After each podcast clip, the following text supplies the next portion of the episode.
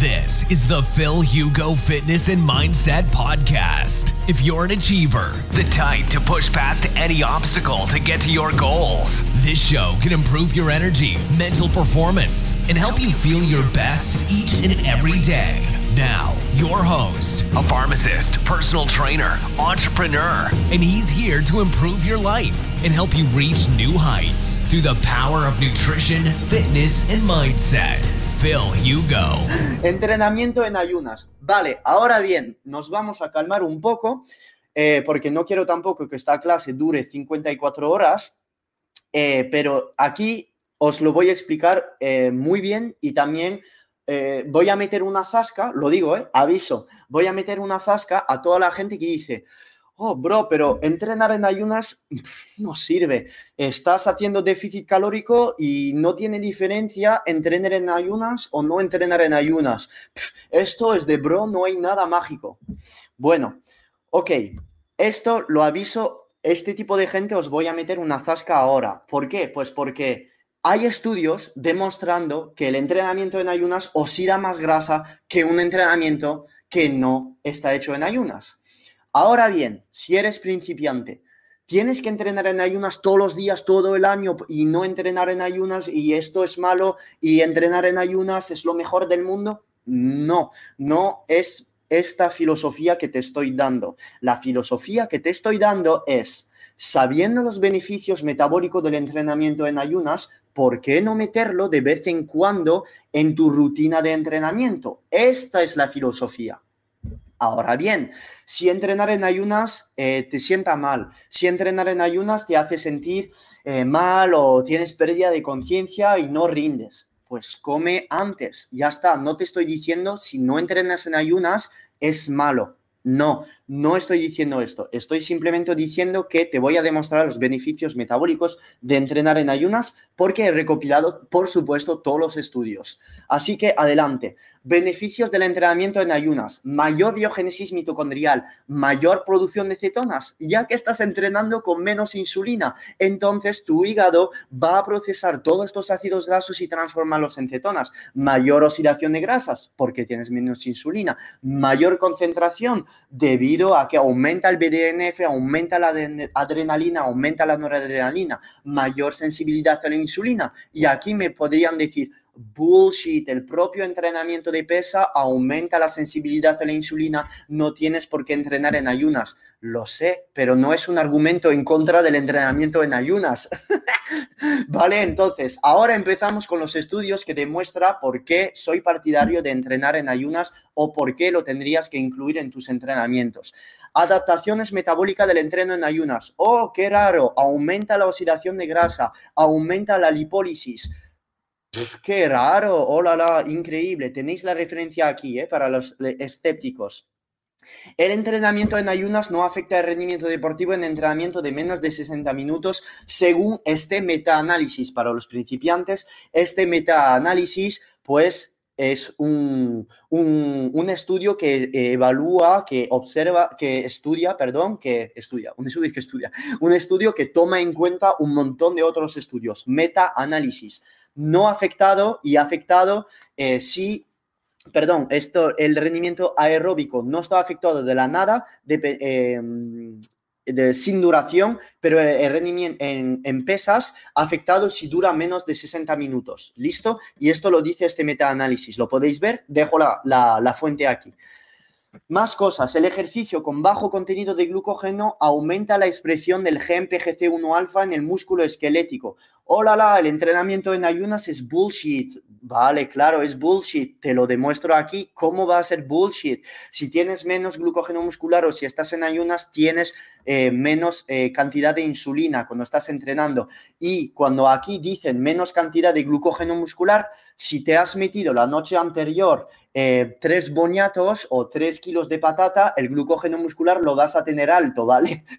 Esto, lo de glucógeno muscular bajo, eh, es una manera de decir entrenamiento en ayunas. Es porque cuando estás en ayunas, tu glucógeno empieza a depletarse, ¿vale? Es la manera de decir depletarse. Si estás haciendo ceto, igual tu glucógeno muscular no tiene por qué estar bajo, ya que acabo de demostrar más antes en la, en la en el curso que las cetonas protegen de la degradación del glucógeno muscular. ¿Y esto cómo lo hacen? Pues la gente me dirá, ¿cómo lo hace? ¿Por arte de magia? Pues las cetonas protegen de la, de la degradación del glucógeno muscular. Si hay bioquímicos aquí conmigo, o médicos, o farmacéuticos, o expertos en entrenamiento, ahora te lo digo, eh, inhibiendo la fosfofructoquinasa y además inhibiendo la piruvato deshidrogenasa, que es la enzima que pasa del piruvato hasta la glucosa dentro de la mitocondria. Y la fosfofructoquinasa está, es una enzima implicada en la glucólisis eh, anaeróbica, con lo cual las cetonas lo que hacen es que van a... Eh, disminuir, la, eh, disminuir, interrumpir la actividad de estas enzimas, con lo cual el, glucógeno muscular se mantiene. ¿Listo? Conclusión, una persona muy cetoadaptada puede resintetizar su glucógeno muscular sin el aporte de carbohidratos. Más estudios. Eh, el entrenamiento en ayunas mejora la tolerancia a la glucosa durante una dieta cetogénica. Qué raro, otro, estudio. La autofagia es esencial al reciclaje de proteínas musculares y aporta energía a células satélites. Necesitamos esta autofagia para volver a, después del entrenamiento en ayunas, participar a este fenómeno de supercompensación del glucógeno muscular y además de la síntesis proteica, porque esta autofagia es esencial para volver a crear masa muscular después. Ok, comer antes de entrenar ralentiza la pérdida de grasa post-entreno. ¡Qué raro! Randomized Control Trial. E, es que la gente después me dirás, ya, vale, ve, enséñame estudio. Randomized Control Trial. No pasa nada, bro. Entrenar en ayunas oxida más grasas durante y después del ejercicio que el ejercicio realizado después de una comida. No estoy diciendo que el entrenamiento en ayunas, si no entrenas en ayunas, estás perdiendo el tiempo. No estoy diciendo esto. Si eres principiante y que acabas de llegar en este live, dirás, este tío es un puto loco, quiere que entrene en ayunas, que haga ceto, que me destroce. No estoy diciendo esto, estoy diciendo que usa esta herramienta si te gusta entrenar en ayunas y ya está. No soy un pro en plan destroza tu vida con entrenamiento en ayunas. Personalmente, si no estoy en ayunas, entreno como una mierda, ¿vale? No me gustan mis sensaciones, me siento pesado, no me gusta nada, nada, nada, nada. Prefiero entrenar en ayunas, pero no cojo mi ejemplo como un caso general. Esto la gente que lo hace es que no tiene ni idea de, divulgar las cosas. Coger un ejemplo anecdótico y hacer de este ejemplo anecdótico algo general es no ser científico. Yo te enseño los estudios y adelante. ¡Boom! Más cosas. Entrenar en ayunas en sujetos sanos se asocia con mayores mejores en la sensibilidad a la insulina, la capacidad de absorción y de oxidación de grasa. Espero que con este live eh, vais a poder enseñar a cualquier otras personas los efectos eh, beneficiosos, benéficos, perdón, no, ya no sé cómo se dice, los beneficios del entrenamiento en ayunas, ¿vale? Ah, listo. Ah, el ayuno intermitente, el entrenamiento en ayunas, hiperactiva la vía MPK, que es precursora del PGC1 alfa, que es, un que es un precursor de la biogénesis mitocondrial. Y esto aumenta la cetogénesis, que es la producción de cetonas. ¿Cómo el entreno en ayunas puede optimizar la ganancia de masa muscular? Lo hemos visto, va a participar a más autofagia muscular, la plasticidad muscular, la supercompensación del glucógeno muscular. Esto lo explico en el curso. El entrenamiento en ayunas favorece el llenado de glucógeno post-entreno. Más estudios, boom, de Kawana que lo, que lo demuestra. Exercise fasted, podemos ver aquí más insulina, más sensibilidad a la insulina, mayor, mayor repleción del glucógeno muscular. ¿Cómo entrenar en ayunas siendo principiante? Te recomiendo chequear mi curso porque lo explico con etapas para que lo puedas hacer. Ahora bien, momentos del entreno, porque gente dice no hay timing perfecto del entrenamiento, etc.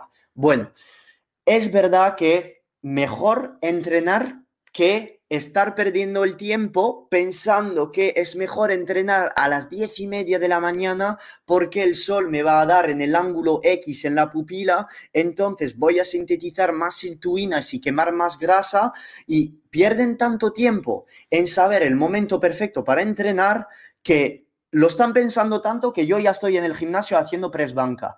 Entonces, para toda la gente que quiera saber esta respuesta, vete a entrenar cuando puedas y el momento que no te genere estrés. Porque si yo te digo que según tus biorritmos hay un aumento de testosterona entre las 10 de la mañana y la 1 de la mañana si te sueles acostar todos los días entre las 11 y las 12 y te sueles despertar a las 6, entre las 6 y las 7 de la mañana, pero si estás en el trabajo a las 10 y media de la mañana, ¿qué hacemos? ¿Te vas a estresar porque no puedes entrenar?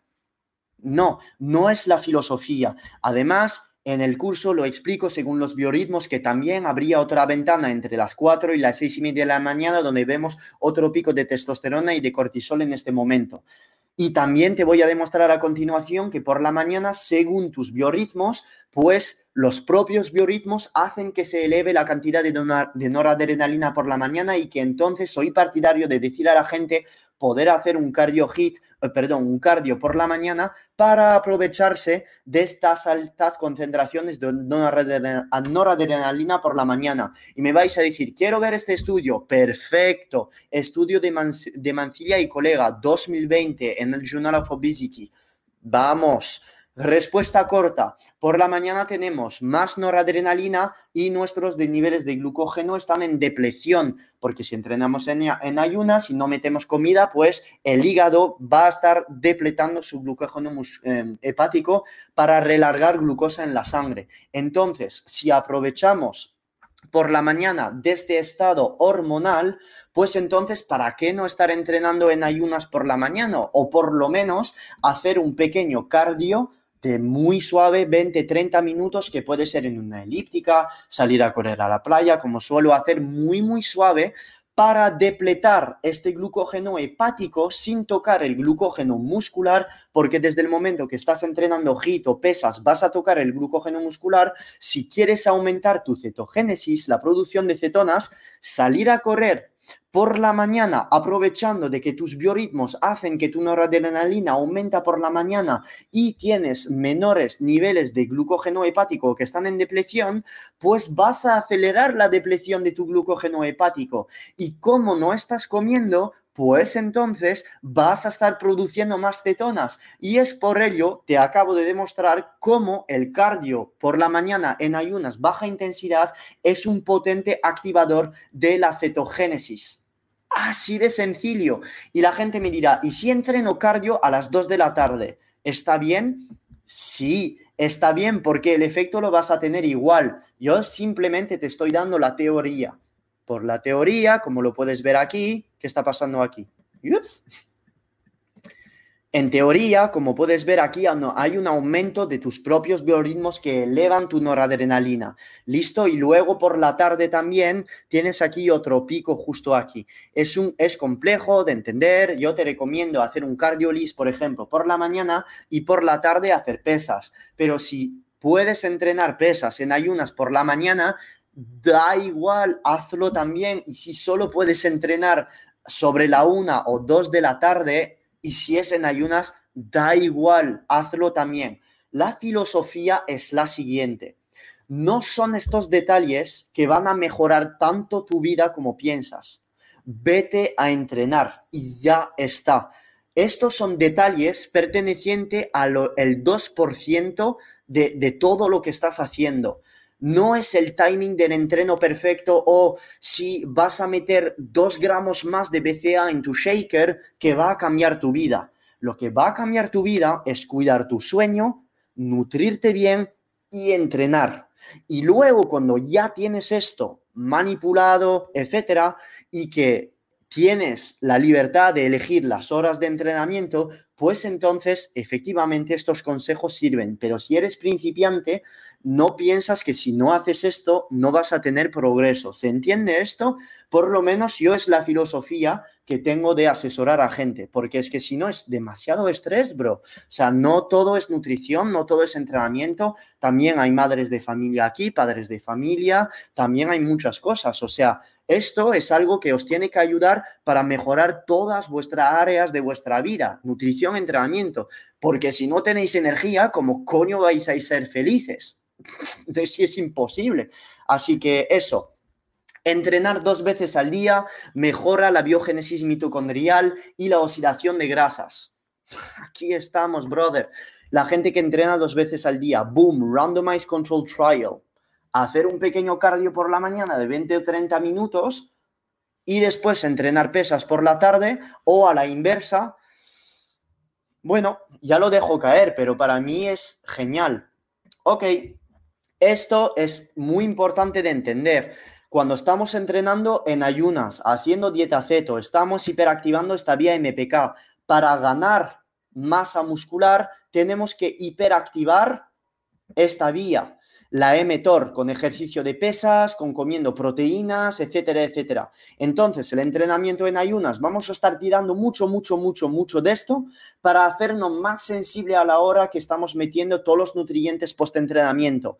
El hecho de hacer esto, todos estos entrenamientos en ayunas, nos hace más sensible la insulina. A la hora de meter los nutrientes después, pues entonces vamos a necesitar menos cantidad probablemente para el mismo efecto. Esto se llama eficiencia. Ahora bien, si empiezas a abusar de esto, pues mal, porque esto es un equilibrio, tienes que mantenerlo en equilibrio. Y todas estas, estas teorías de que la mTOR es mala porque es el precursor de cáncer, que la, em, comer proteína es malo, que la proteína causa cáncer, bro, esto es bullshit.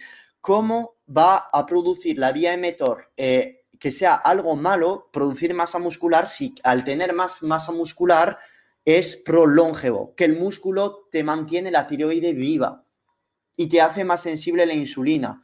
Está todo en moderación. Un culturista de 120 kilos, efectivamente, nada prolongevidad. El ser humano no está diseñado para tener tanta masa muscular, pero hay una moderación entre no tener nada y tener mucho.